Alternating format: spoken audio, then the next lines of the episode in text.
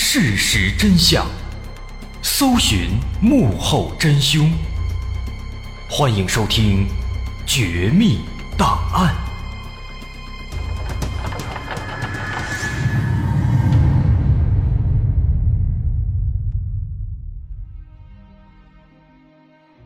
还原事实，探索真相。欢迎来到今天的《绝密档案》，我是大碗。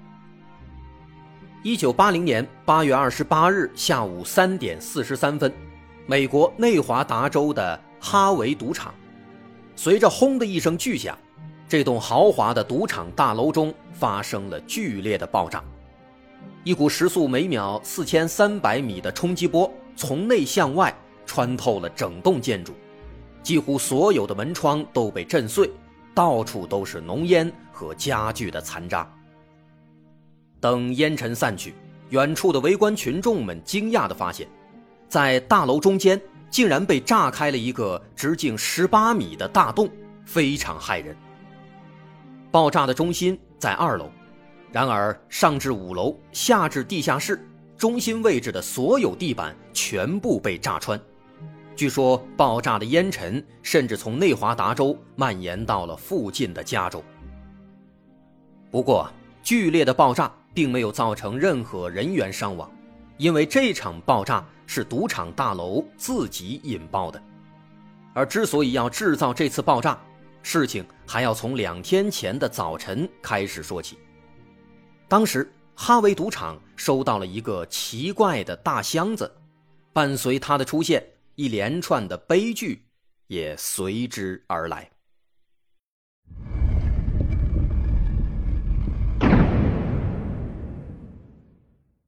哈维赌场始建于1944年，位于加州和内华达州边界的斯德莱恩特。因为内华达州赌博是合法的，因此每到假期，加州的顾客们就纷纷开车沿着五十号公路来到这里搏一搏。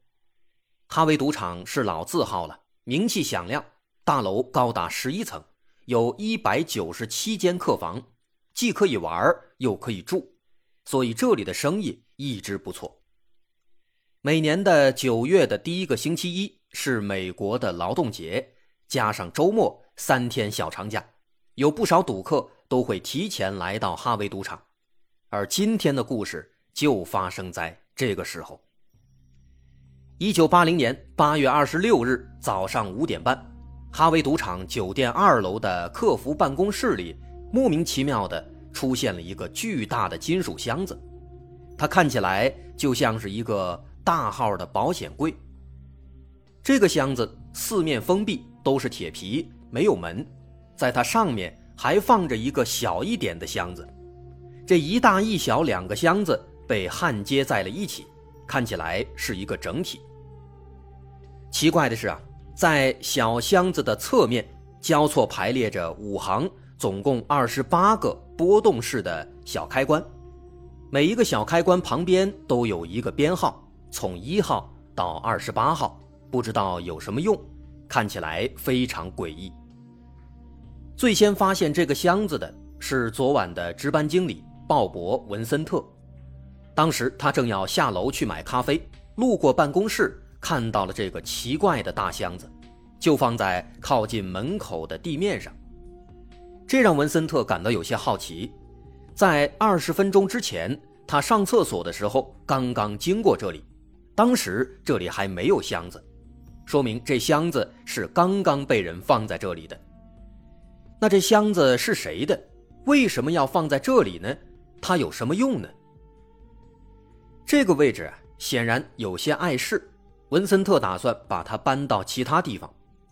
此时他发现，在箱子下面。有四个轮子，但是每一个轮子旁边都卡了一块木板，把箱子垫起来，防止箱子移动。这些木板呢，都深深地陷进了地毯里，可见这个箱子是非常重的，他一个人肯定挪不动。于是文森特要找其他人帮忙，但一转身，他忽然看到旁边地面上还放着一封信，信上写着。致酒店的管理人员。打开信之后啊，开头第一句就是：“请不要移动或倾斜这个箱子，里面装有一千磅的 TNT 炸药，哪怕小于瑞士规模零点零一级的震动，也能触发箱子里面的雷管和炸药。任何试图拆解或关闭炸弹的行为，同样会导致爆炸。里面有三个计时装置，它们分别设有不同的爆炸时间。只有按照信中的指示逐一执行，我们才会把关闭定时装置的方法告诉你们。从这封信来看啊，毫无疑问，这个金属箱子竟然是一颗炸弹。幸好文森特没有移动它，否则早就被炸成碎片了。文森特马上联系了安保人员，疏散大楼内的所有顾客，并且马上报了警。警方和拆弹专家随后赶到，立刻封锁了大楼以及周边区域。拆弹专家开始研究炸弹，警方则开始勘察现场。首先啊，警方就发现了一个奇怪的问题：通往这间办公室的所有的门锁。全都被破坏了，有的被塞进了牙签有的被灌了很多胶水，全都打不开了。只有文森特刚刚走过的那条员工通道是可以进入的。这显然是案犯做的，这说明他不希望酒店的房客或者赌场的顾客进入这个房间，妨碍他的计划。文森特前后两次经过这里的时间间隔是二十分钟。能够悄悄地把如此庞大的炸弹运进来，并且在短短的二十分钟之内迅速的安装完毕，又迅速堵上了其他的所有入口，这意味着案犯对这里的环境是比较熟悉的，应该也不只是一个人。于是，大楼内的职工，尤其是二楼的工作人员以及哈维赌场的常客，都成为了警方最先怀疑的对象。但问题是，要想对这些人展开排查，却没有那么容易。员工还好说，顾客们就不好查了，因为短短两个小时里，哈维赌场发现炸弹的消息已经不胫而走，几乎全城皆知，附近的居民都跑到大楼旁边来围观。根据当时的新闻报道啊，说车辆在五十号公路上排起长龙。五十号公路进出斯德莱恩特的路口只能被迫关闭，内华达的国民警卫队只能在附近围起人墙，阻止围观群众靠近现场。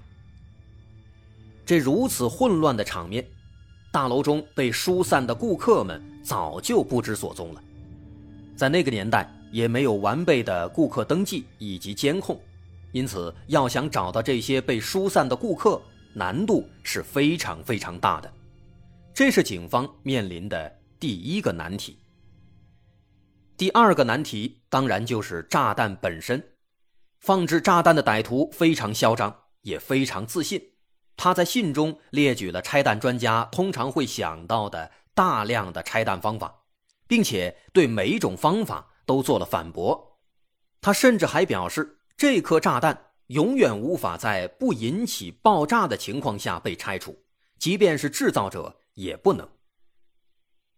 面对这样的说辞，拆弹专家非常震惊：这个歹徒竟然能把自己想到的所有拆弹方法全都预先否决了。这个炸弹它真的有那么厉害吗？还是说歹徒只是在夸大其词呢？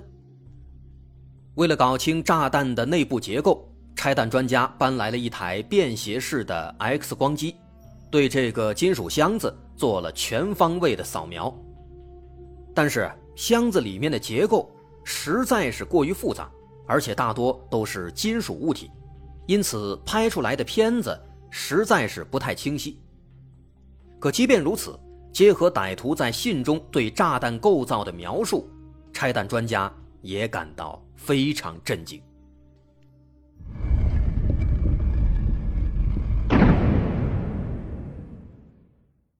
通过观察 X 光片，能发现啊，这个炸弹应该是根据大小两个箱子分成了两个不同的部分。在上面的小箱子里，看起来里面都是控制器，有很多线路，还有各式各样的小机关；而下面的大箱子里放置了大量的炸药。歹徒在信中也直言说，这并不是什么先进的炸弹，只是一般的土制的 TNT 炸弹。它的难点在于其复杂的引爆方式。我们知道，一般的炸弹呢，往往都是采用遥控引爆，或者是定时器引爆，或者是重力感应等等这样的引爆方式。即便这个炸弹做的再复杂一些，也无非就是把两种或者三种引爆方式结合在一起。但是这颗炸弹，它跟其他炸弹都不一样。这颗炸弹的难点在于，它竟然结合了七种。不同的引爆方式。首先，第一种引爆方式就是经典的感应式引爆方式。对于这个引爆装置，歹徒在信的第一句话里就做了说明。他说：“哪怕小于瑞士规模零点零一级的震动，也能触发箱子里面的雷管和炸药。”这种感应式装置呢，简单理解可以理解为一个天平一样的装置。只要炸弹有一些倾斜或者移动，那么天平就会倾斜，就会触发机关，引爆炸药。说直白一点啊，哪怕只是轻轻的把箱子抬起来，以人类的平衡能力和臂力，是几乎百分百会引爆炸弹的。这种引爆装置在各种炸弹当中是比较常见的。那为了应对这种方法，一般情况下，拆弹专家会给炸弹。注入冷冻气体或者是泡沫、粘液等等，目的是把感应式的引爆机关给固定住，让它无法产生作用。那么接着就可以把炸弹转移到安全地方做销毁了。歹徒对这个方法呢，显然也是非常了解的，因此他在箱子里面安装了一个浮子，如果有液体或者泡沫被灌进去，那么浮子就会飘起来。就会碰到上面的开关，那么炸弹也会被直接引爆。而如果往里面注入某些气体，箱子里面还安装了一个大气压力表，一旦有变动，炸弹也会被引爆。浮子和气压表就构成了第二和第三种引爆方式。接下来第四种引爆方式是一个简单的弹簧片。拆弹专家认为，既然这个炸弹啊它如此敏感，稍微动一下就会触发感应装置引爆炸药，那么也就意味着歹徒肯定是先把炸弹的半成品搬到这里，然后现场组装，再激活这些机关。毕竟，如果直接把组装好的、已经激活的炸弹搬过来，可能歹徒在搬的过程中自己就会触发机关被炸死了。仔细检查炸弹的四周啊，能发现确实有一些现场组装的痕迹，比如在箱子的其中一面上，能看到有刚刚被拧进去的螺丝。那么，拆弹专家们能不能直接把这些螺丝给拧开，把箱子拆开，从内部把各种机关全部关掉，然后销毁这颗炸弹呢？非常遗憾，不可以。歹徒在信里面专门提到了这一点，他在每一个螺丝的下面都压了一块弹簧片，一旦螺丝被拧开，这个弹簧片就会弹起来，直接连通炸弹的引线。所以说，这些螺丝是万万不能拆的。这个弹簧片就是第四种引爆方式。第五种引爆方式也非常经典，就是最常见的计时器。箱子里面，他放了三个计时器，用 X 光扫描可以清晰的看到它们。歹徒在信里说了，这三个计时器上的倒计时都各不相同，每一个计时器的计时范围都在四十五分钟到八天之间。如果三个计时器全部倒数完毕，那么炸弹就会被引爆。但是这三个计时器上的倒数时间分别是多久？歹徒没有说，大家不知道多长时间之后会引爆，面对未知，这才是最吓人的。不过啊，好在歹徒在信中倒是介绍了关闭计时器的方法，那就是钱，这也是歹徒的目的。他表示，只要根据自己的指令把三百万美元放在某一个地方，他就会陆续提供关闭其中两个计时器的方法，并且在第三个计时器倒数完毕之前，告知赌场如何把炸弹移动到安全的地区。那么，以上这五种引爆装置啊，分别是感应式引爆装置、福子和大气压力触发器、弹簧片，还有计时器。这五种引爆装置呢，都是歹徒在信中明确告知的。通过 X 光扫描，也可以确定这些装置确实是存在的。那么除此之外呢，还有另外两种引爆装置是歹徒没有提到的。首先引起大家关注的就是小箱子侧面的二十八个波动式的小开关，这是整个炸弹当中唯一可以操作的地方。在这二十八个开关当中，其中的第二十三号开关是已经打开的，其他所有开关都是在关闭状态。毫无疑问，这二十八个开关呢，肯定是关闭炸弹的关键。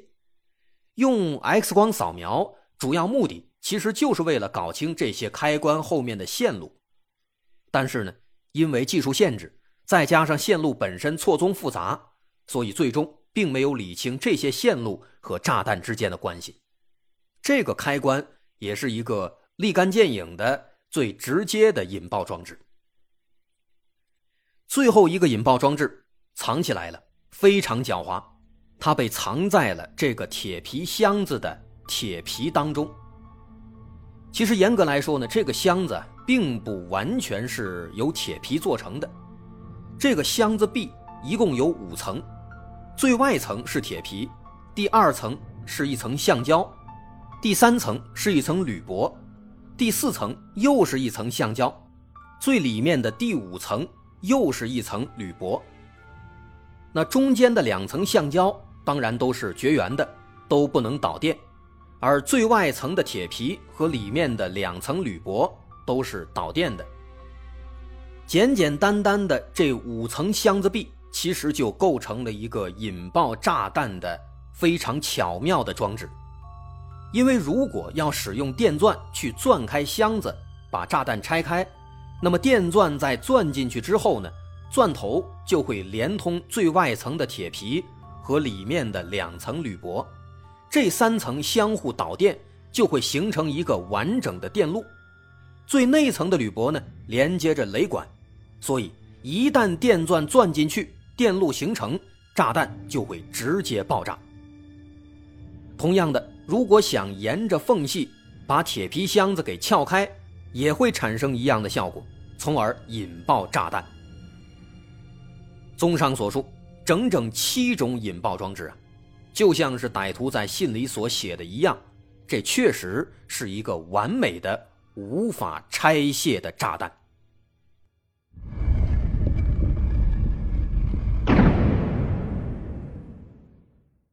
这颗炸弹的设计震惊了在场的所有专家，它实在是过于完美了，它是名副其实。要知道这件事情发生在一九八零年，但直到二零零八年，联邦调查局都还在复制这个炸弹的内部结构，复制出来以后再交给拆弹人员，让他们进行训练，这足以说明了这颗炸弹的复杂和完美。至于这颗炸弹出现的原因，刚刚也提了，是为了钱。那么，警方后来有没有抓住歹徒呢？歹徒是一个什么样的人呢？他勒索这笔钱的计划最终有没有成功的实施？而最后又为什么要自行引爆这颗炸弹呢？我是大碗，有关这个史上最复杂、最完美的炸弹，稍后下节咱们再接着说。如果您喜欢，欢迎关注我的微信公众号，在微信搜索“大碗说故事”，点击关注即可。我是大碗，稍后下节咱们再继续说。